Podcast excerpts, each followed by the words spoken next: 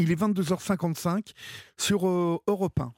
Et euh, nous accueillons maintenant Amélie. Bonsoir Amélie. Bonsoir. Bonsoir. Euh, C'est Olivier, moi. enchantée. Enchanté. D'où nous appelez-vous Amélie Alors, j'appelle de la Haute-Loire Oui. et donc je venais pour raconter un peu mon histoire parce Oui. que bon, il y a certaines personnes qui la connaissent, bon, parfois quelques inconnus qui, s'arrêtent et qui tendent l'oreille et souvent c'est mon entourage proche qui malheureusement tous les jours vivent euh, une situation assez difficile et délicate parce que je suis atteinte actuellement de crise de tétanie à cause de mon lourd passé. Et donc c'est très difficile pour eux de, me voir souffrir euh, tous les jours. Donc euh, pas toujours évident. Alors, vous, vous voulez euh, donc euh, me parler euh, de votre histoire, euh, Amélie. Tout à fait. Vous avez déménagé il y a 4 ans, c'est ça? Tout à fait. J'ai déménagé en- il y a quatre ans en Haute-Loire. Oui. Euh, on va dire, euh, à partir de mes 19 ans à mes 20 ans, je suis quand même restée en Belgique. euh, Mes 20 ans, même pas, mes 23 ans. Je suis restée en Belgique, en fait, euh, aux côtés de ma mère, après d'être sortie de ce cauchemar. Et il y a 4 ans, en fait, j'ai découvert mon compagnon euh, en France, qui Oui. vient de la Haute-Loire. Oui. Et donc, j'ai décidé de déménager et donc euh, de fuir un peu euh, la situation très difficile Oui. de la Belgique. De la Belgique. Et, que se passait-il en Belgique? Que, que fuyez-vous quand vous êtes euh, comme ça en, en Belgique? En fait, j'ai fui euh, des problèmes euh, causés euh, par ma famille. Euh, juste le fait, en fait, de vivre en Belgique, c'était très lourd au bout d'un moment. Moi, euh, avant de rencontrer mon compagnon, je voulais aller en Espagne carrément. Donc, euh, retrouver la vraie famille de ma mère, parce que ma mère est- a été adoptée, enfant adopté. Oui. Et donc, j'espérais retrouver ma vraie famille. Mais entre, bon, j'ai eu un merveilleux compagnon. je suis heureuse d'être tombée dessus. Donc, euh, finalement, euh, ma route s'est arrêtée à mi-chemin. Mhm. Donc, euh, en fuyant la Belgique, j'ai fui tous les problèmes, en fait, tout ce qui, qui m'a marqué, euh, les soucis euh, de vie, euh, d'enfants battus, que ce soit physiquement que mentalement, jusqu'à mes 19 ans. Donc, de... c'est vague, hein, euh, l'âge où ça a commencé, mais c'était euh, depuis toute petite jusqu'à mes 19 ans. Je n'ai pas pu euh, partir avant, sachant que l'âge légal, normalement, c'est 18 ans. Oui. Oui. Donc, euh, on, on peut choisir. hein. Mais là, il n'y a pas eu de possibilité. Donc, on me détenait avec des choses jusqu'à mes 19 ans. Voilà. C'est. Donc, euh, on peut dire que votre, votre enfance, mais surtout votre adolescence, euh, a été plus euh, qu'impactée et mouvementée euh, par euh, euh, cette femme, hein, dont euh, euh, visiblement la, la volonté était de vous faire euh, souffrir euh, vraiment, Amélie. On va, on va marquer une pause euh, et puis on va continuer à vous écouter, euh, mais on laisse passer une page de pub et l'info sur Europe 1 et on se retrouve dans quelques minutes, d'accord? D'accord, À tout de suite. ça me va.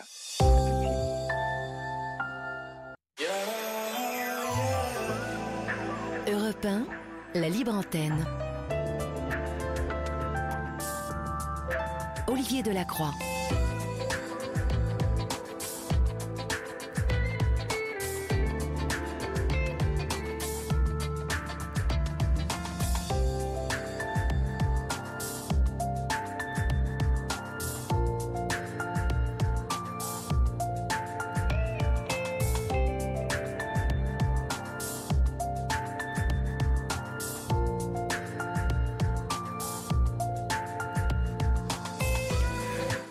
Il est 23h passé de 4 minutes. Vous êtes sur Europe 1, chers amis, et si vous nous rejoignez à l'instant, nous sommes ensemble jusqu'à 1h du matin et vous pouvez composer le 01 80 20 39 21 ou nous écrire au 7 39 21 suivi du mot nuit écrit en lettres majuscules suivi d'un espace. Mais à 23h04 sur Europe.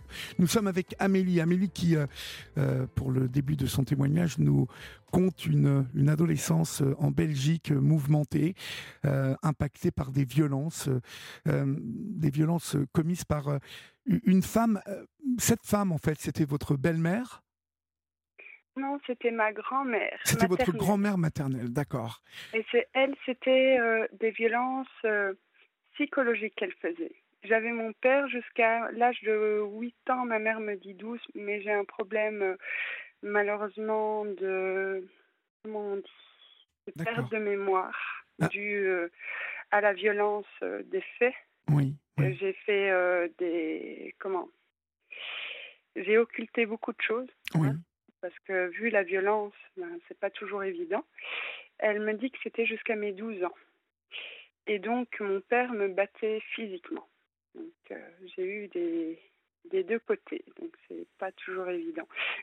pourquoi, pourquoi la violence est au, est au cœur de cette famille euh? Il y a de l'alcool, il, y a, il, y a, quelque chose de particulier qui les amène à, à être euh, comme cela? Des non-dits. Ce n'est pas du tout une famille du côté de ma mère soudée. Il y a beaucoup de non-dits et il y a beaucoup, comment dire, d'enjeux et tout c'est très compliqué. Et euh, je n'ai jamais été pour euh, les choses, je ne vais pas citer, ça sert à rien d'argumenter ce genre de choses. Oui. Mais on peut imaginer que ce sont des choses très très graves dont euh, c'est limite inhumain de faire passer des vies juste pour ça en fait. c'est très compliqué. Et donc, oui, ma grand-mère a réussi à nous retirer de ma mère euh, vers l'âge de 12 ans, d'après ma mère. Moi, j'ai toujours eu l'impression que c'était 8 ans, comme quoi la mémoire peut être défaillante quand quelque chose est très grave et avancer les choses. Euh, et donc, euh, j'ai toujours eu l'impression d'être le vilain petit canard à partir de, de ce moment-là parce qu'elle me rabaissait en cesse, euh, sans cesse, désolée. Et euh, j'étais tellement effrayée que je finissais par m'enfermer dans la chambre euh, qui m'était destinée. Oui. Parce que j'avais même peur de l'entendre respirer ses talons, en fait. J'attendais je, le soir donc à un moment, j'étais obligée de descendre pour manger avec eux parce que sinon j'étais punie, parce que c'est une personne très bourgeoise. Oui. Donc euh, si c'était pas fait, ben oh là là, c'était euh, encore de ma faute et tout, sans chercher à comprendre pourquoi je souffrais autant. Et euh, du coup, j'allais manger ce repas avec la boule au ventre. J'essayais de, de, lancer deux, trois conversations, mais tout de suite en, on me ramenait à ma, ma propre place. Euh, c'était très compliqué. Donc, euh, dès que c'était fini ce repas, donc en journée, je restais enfermée, le soir, je restais enfermée. Et quand tout le monde dormait, je prenais le temps d'aller grignoter dans le frigo parce que j'avais rien mangé la journée. c'était très compliqué. J'allais même plus aux toilettes. Ça, c'est très grave. Je n'allais plus aux toilettes et je ne faisais plus ma toilette je me retenais. Et c'est comme ça que j'ai déclenché des cystites et tout. Pourquoi vous ne faisiez plus votre toilette? Parce que j'avais peur d'elle. J'avais peur d'elle, donc ça allait jusqu'à me retenir. J'étais dans le noir, en dessous du lit, ou dans le lit, ou dans le coin de l'armoire, dans la penderie. Donc euh, c'était vraiment... parfois, euh, elle venait... Euh, parce que elle me traitait de sale pan, un bambin ou des, ben, des mots de son vocabulaire.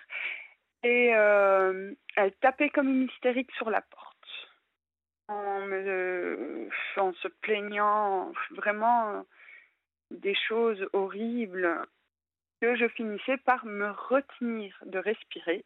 Oui. Pas qu'on m'entende. Mais il n'y a pas que ça qu'elle faisait. Il y a aussi le fait que pendant ces réunions, parce que je me souviendrai toujours, il y avait des réunions où des gens venaient de son entourage. Et pour moi, c'était un peu un moment de, de relâcher, euh, de se dire, bon, il y a des gens, elle va pouvoir changer un peu d'image parce qu'elle, c'était son image avant tout.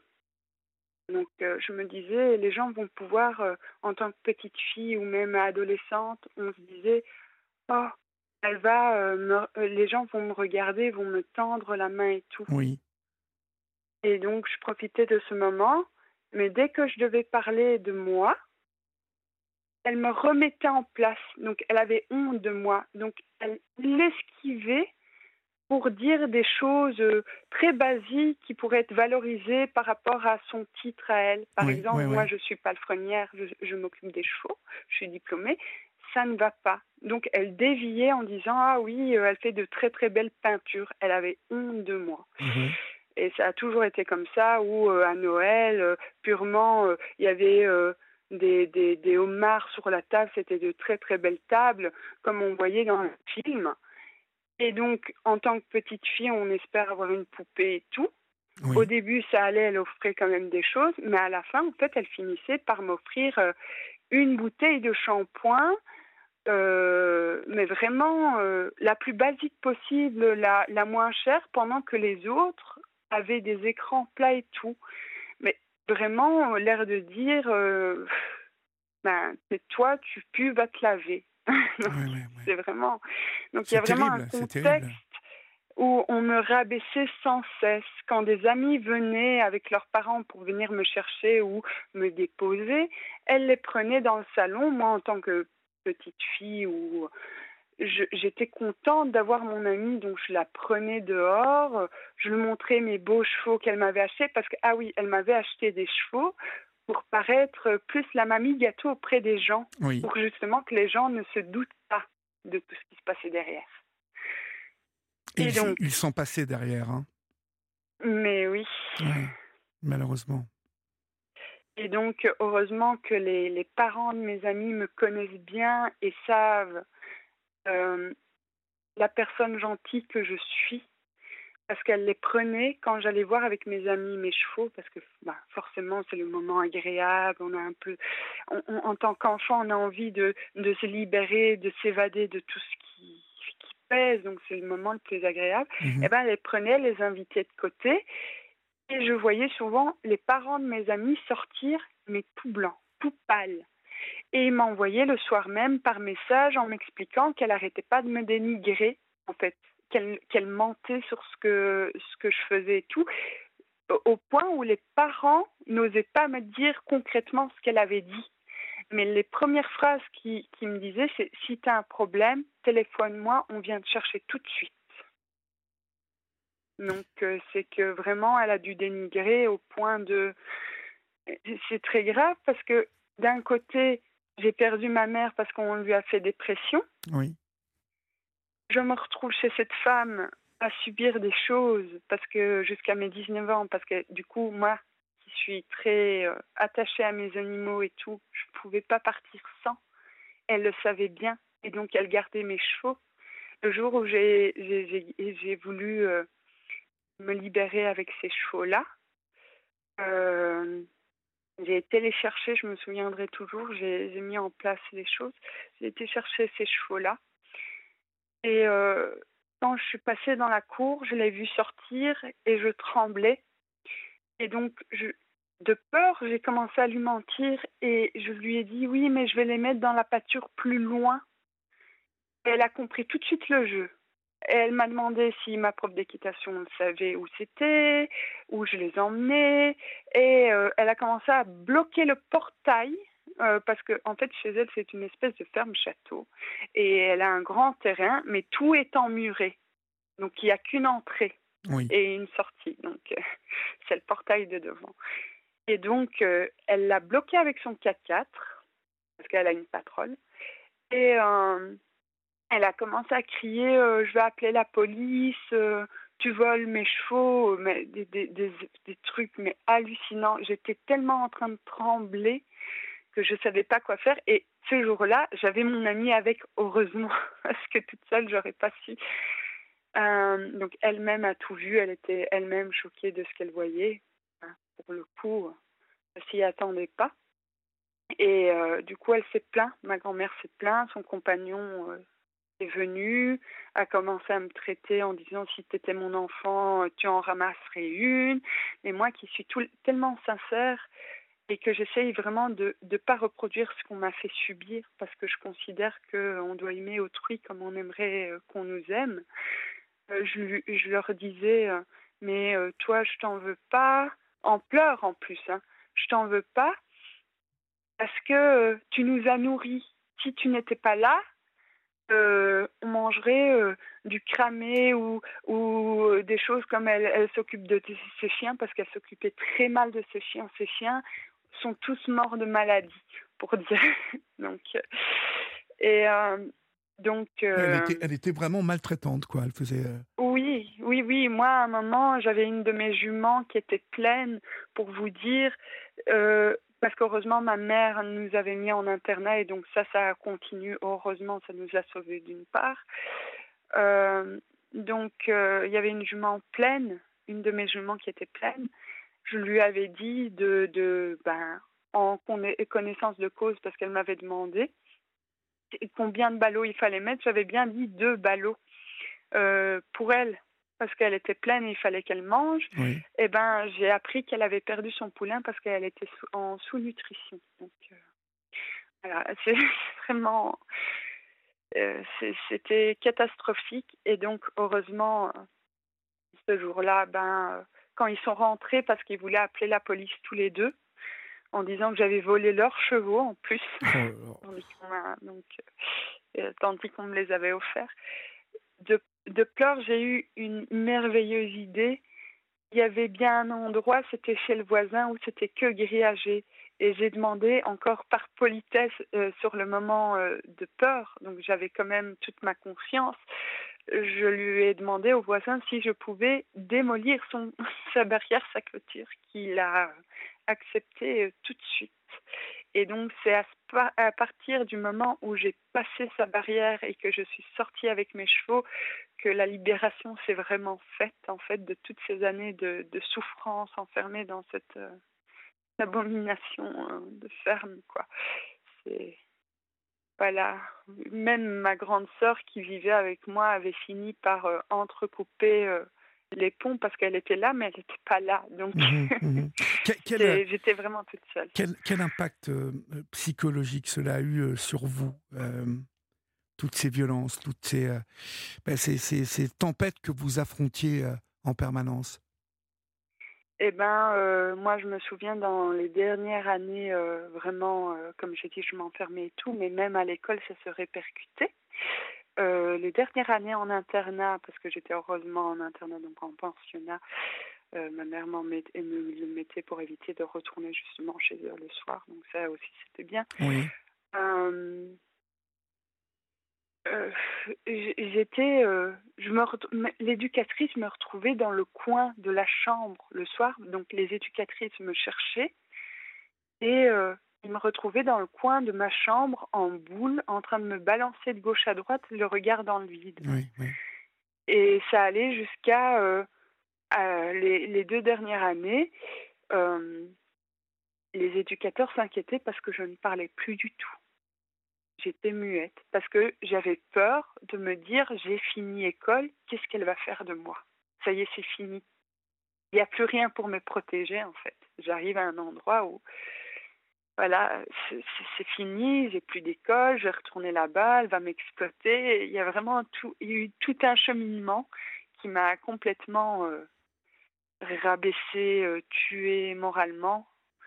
Euh, j'avais pas, en fait, j'avais pas besoin de l'avoir finalement toute cette séquence euh, où elle est rentrée dans ma vie après d'avoir été battue par mon père. Quoi, ça a été de trop. Les deux ensemble, ça a été de trop.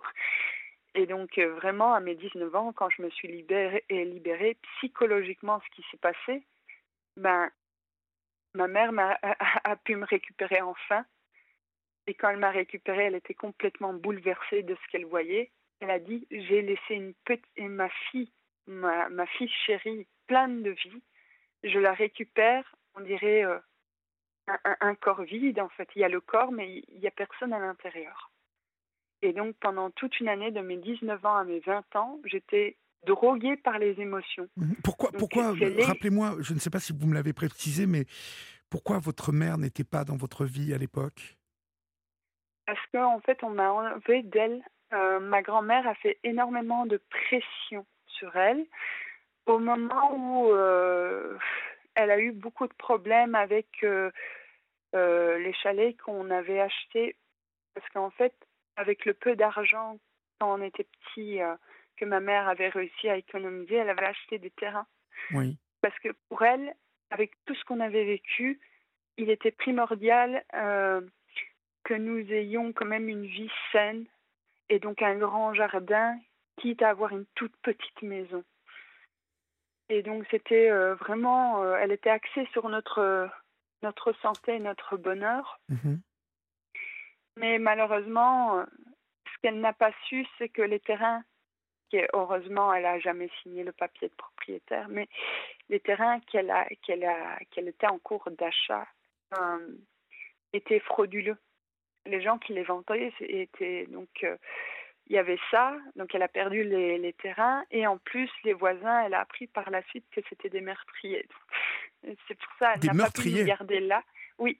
Et on, oui, il y a eu des meurtres euh, cachés qui se sont dévoilés dans des journaux et c'était en fait nos voisins et on ne le savait pas, on vivait à côté de. mais, mais, beaucoup, beaucoup de meurtres ou euh... Euh, ça, elle n'a pas osé me le dire pour pas me, voilà, j'avais déjà assez donc voilà. Donc euh, c'est pour elle c'était trop risqué de nous garder et en même temps ma grand-mère faisait trop de pression. Donc elle, elle, a cédé, quoi. Et je me souviens que ce jour-là, quand j'ai appris qu'elle ne pouvait pas euh, venir nous chercher, c'est à ce moment-là que j'ai carrément...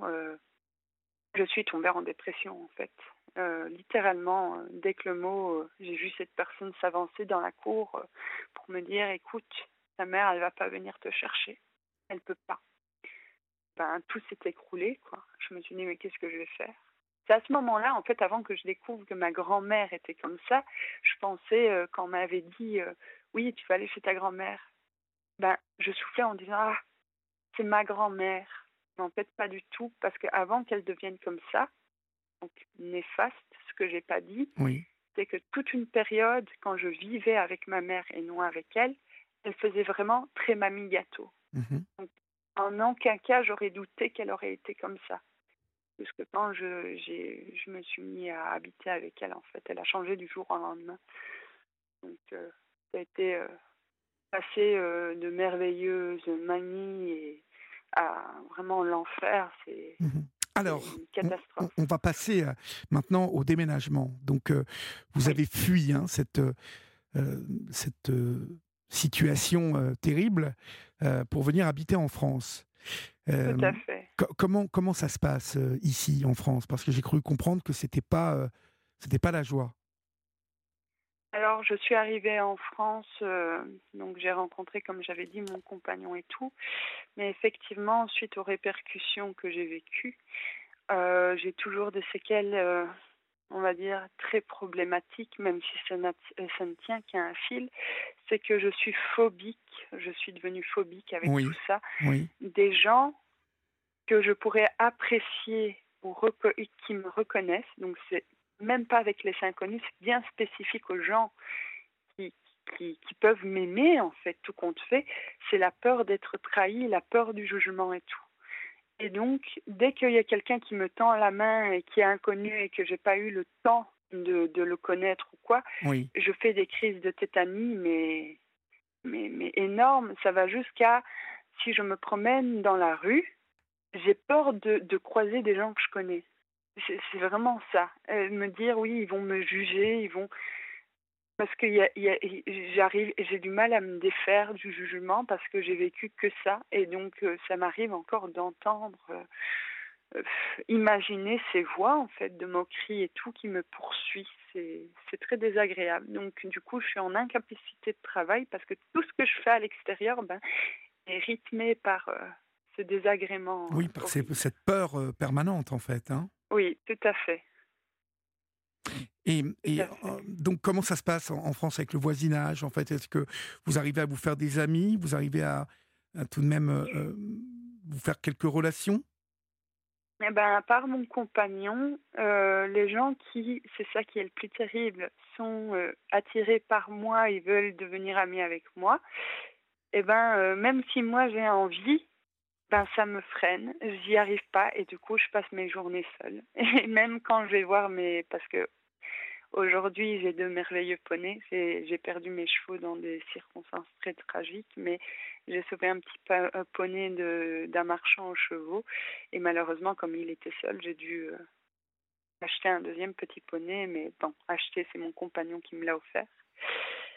Et euh, du coup, euh, pour aller les voir, je suis obligée de faire euh, un grand détour par euh, la voie verte.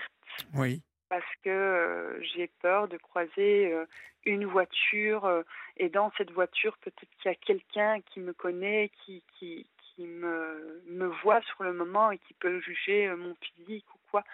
Donc c'est vraiment une peur constante. C'est vraiment, j'évite et pourtant, ces gens-là sont formidables. Ils m'ont prouvé mille et maintes fois que je pourrais leur faire confiance, mais j'ai toujours cette peur qui est là. Et donc aujourd'hui, ben je vis et je vis toujours aux dépens de ma mère, donc de l'argent de ma mère. C'est très compliqué oui. parce que moi, ce que j'aimerais faire, c'est pouvoir euh, arrêter d'avoir euh, ce stress, pouvoir travailler, mettre en place des et le plus beau cadeau, je pense, qui pourrait être, et j'en ai toujours rêvé, pour vous dire, c'est d'avoir un Noël avec une immense table et inviter toutes les personnes que j'aime sans jugement et que tout le monde rit et que tout le monde s'aime. C'est quelque chose vraiment qui me touche énormément. Mais malheureusement, ben là, je suis un peu, un peu calée avec tout. je comprends. On va marquer une, une petite pause, si vous le voulez bien, euh, Amélie, et on conclura après, d'accord? Tout à fait. À tout de suite. À tout de suite. Aujourd'hui, Amélie, euh, vous, vous comptez euh, euh, rester en France, les tenir à distance, ces gens? Je suppose que vous ne, vous ne, voulez plus de, de, rapport avec eux.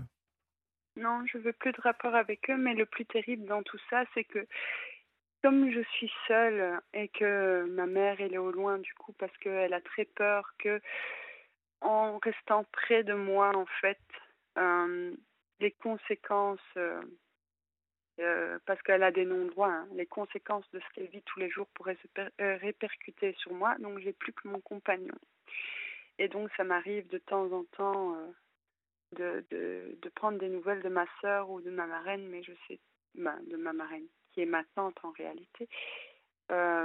Mais j'ai du mal parce qu'en fait j'ai pas de famille et donc je pense que si tout s'arrange, mais oui, au bout d'un moment, je vais couper les ponts parce que je vais me, me rendre compte que c'est l'espérance de ne pas être seule, quoi. Vu que, voilà. Mais euh, aujourd'hui, vous avez tout intérêt à rester en France. Votre compagnon est, est belge ou français? Français, il est français. Français, d'accord. Donc, euh, bon, euh, peut-être que vos chevaux vous manquent, mais il sera toujours temps de, de reconstruire ici, en fait. Mais tout à fait, et c'est ce que je pensais faire, c'est reconstruire.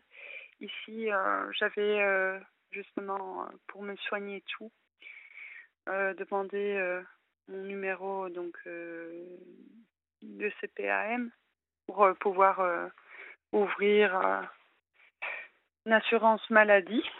Oui. Mais ils font traîner et donc il y a beaucoup de choses, donc il y a beaucoup de problèmes pour le moment au niveau de l'administration. Mais je garde foi, ça s'arrange. oui, oui, oui, bah, je me doute. Et que ma plus grande peur, en fait, c'est qu'on m'expulse de la France, quoi. Mais je pense pas que ce sera le cas. Je croisais les doigts. Mais pourquoi voulez-vous qu'on vous expulse de la France? Enfin? Parce que euh, on a déjà, il euh, y a quelqu'un qui a déjà euh, dit ce genre de choses à ma mère et justement qui fait partie de l'administration française. Non, mais, ne vous donc, inquiétez pas là-dessus. Vraiment, franchement. Oui. J'ai peur de tout. Hein. Je vous avoue. Mais oui, oui. avec là, tout ce que j'ai vécu. Là, c'est votre tête qui vous raconte un peu des, oui. des, des, choses. voilà, il faut, il faut quand même garder raison, comme on dit.